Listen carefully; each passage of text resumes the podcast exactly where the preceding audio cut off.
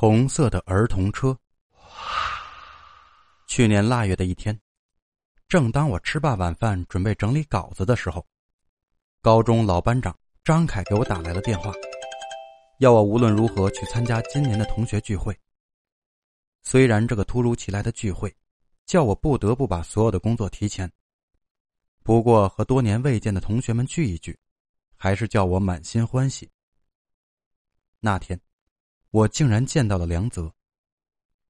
高中时代，梁泽一直住在我的上铺，我俩科目互补，于是顺理成章的，我俩成为了最好的哥们儿。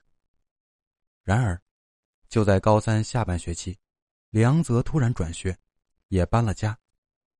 那时候正是玩命学习的时候，我便和他一直没联系。等考上大学想联系时，才发现，梁泽手机号码。已经换了。聚会那天，我们吃完饭又去 KTV 唱歌。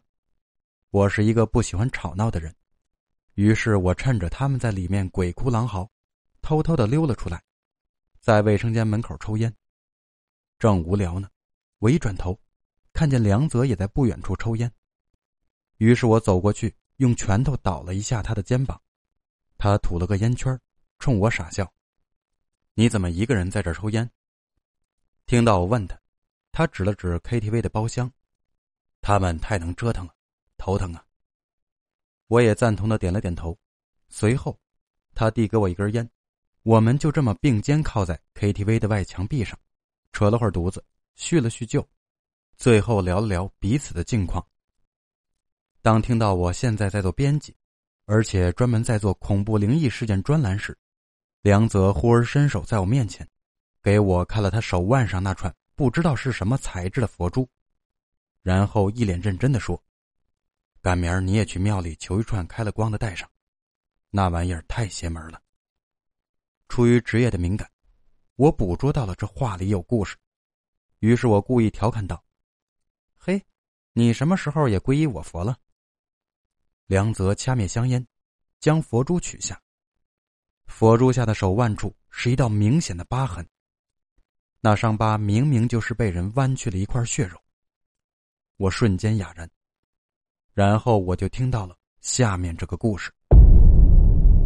事情发生在五年前，那时梁泽的父亲因为癌症刚刚去世，母亲也独自搬去了乡下老家养老。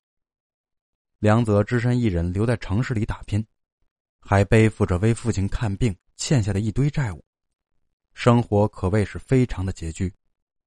于是，他为了节省资金，便退掉了廉租房，搬回了那间已经有十年没有回去过的老房子里。梁泽用了整整两天的时间，才将那老房子清理干净，并且搬了进去。搬进去那天晚上，梁泽一个人躺在自己久违的小床上，看着墙皮脱落的天花板，突然觉得很委屈。没有任何人告诉他。为什么在自己高三那年，父母会突然决定搬家，宁可住在狭小的廉租房里，也不回来住？梁泽在胡思乱想中，沉沉的睡去。吱妞，吱妞，睡到半夜，梁泽突然被一阵声音吵醒，那声响一阵一阵的，就像是机械长久失修的摩擦声，在寂静的夜里，格外的空旷而幽深。起初，梁泽只当是附近手工作坊里的机器声，并没有太在意。可是慢慢的，他躺在床上听着听着，就觉得有点不对劲了。这声音是那么的清晰，明明就在自己的楼下，而楼下是一片久未有人的空地，杂草丛生。梁泽又竖着耳朵仔细的听了听，只听着声音时远时近，似乎是在移动着。他睡意全无，打开手机看了看时间，已经凌晨两点多了。这么晚了，究竟是谁在楼下，又在做什么呢？梁泽心生好奇，正要爬起来去窗台看看，忽而，那古怪的吱扭声戛然而止，就像从来没有发生过。夜，寂静而诡异。梁泽坐在床上，看着黑漆漆的窗外，心里莫名的不舒服。第二天，梁泽又被繁忙的工作一直纠缠，回到家吃过饭，已经十一点钟了。于是他顺其自然的便将昨晚的事情忘记了。然而，吱妞，吱妞，那并不是很尖锐的吱妞声，却在那空旷的夜格外的刺耳。当梁泽再次被吵醒以后，他看着手机屏幕上显示的两点三十四分，心情暴躁。于是他穿上拖鞋，奔到阳台上想去看个究竟。在推开门后，却被屋外那股异常阴冷的气息激得打了个冷战。在这个夜晚并不寒冷的盛夏，梁泽被冻得汗毛直竖，突然有了些瑟缩，方才冲动的头脑也一下子冷静了不少。然而，当站在阳台上之后，梁泽竟更能清楚的听见那时远时近。一阵一阵传来的吱扭声。梁泽看着那黑漆漆的夜，本能的有些恐惧。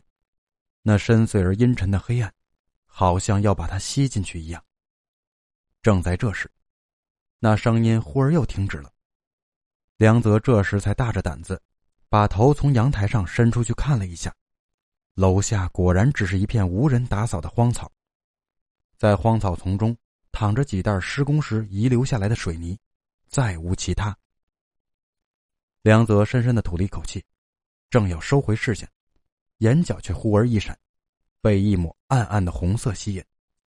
对，就在荒草丛中，有一辆过去小孩子常骑的那种三轮小车，车身是红色的，在那抹绿草上，异常的显眼。就这么一看，梁泽心里猛地一惊，那吱扭吱扭的声音。不就是这样的小车发出的吗？难道每晚都会有人来这里骑这辆小车吗？梁泽盯着那辆小车想着，不禁汗毛倒竖。吱，忽而，一声尖锐的声音在梁泽的近前响起，他下意识的向后一退，回神望去，却看见离自己不远处，有一双绿油油的眼睛正死死的盯着自己。他立刻抄起了阳台上的一根棍子，扔了过去。谁知那双眼睛竟然一下子扑了上来。梁泽吓得顺势一屁股坐在了地上。然而，他却看到一只浑身黝黑的野猫跳过自己的窗台，向邻居家跑去。原来是虚惊一场。他坐在地上苦笑着，摇摇头，突然觉得自己现在的行为真是可笑呀。说不定那奇怪的吱扭声，正是这野猫搞出来的。于是他站起来，想回房继续睡觉，无意中又瞥了一眼那辆红色小车的方向，然而，那辆小车却不见了。欲知后事如何，且听下回分解。